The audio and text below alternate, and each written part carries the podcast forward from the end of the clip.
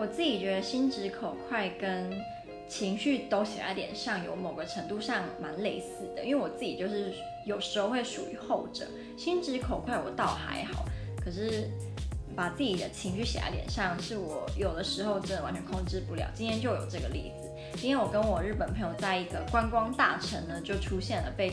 就是 Uber 司机剥削的情形，我后来是有就是 report 他，但当下我其实很气。但我日本朋友他就是会，他就算有点不爽，他也是表面上非常的客客气气，然后那个司机硬要跟他聊天，跟我们聊天，他还是会硬着性子。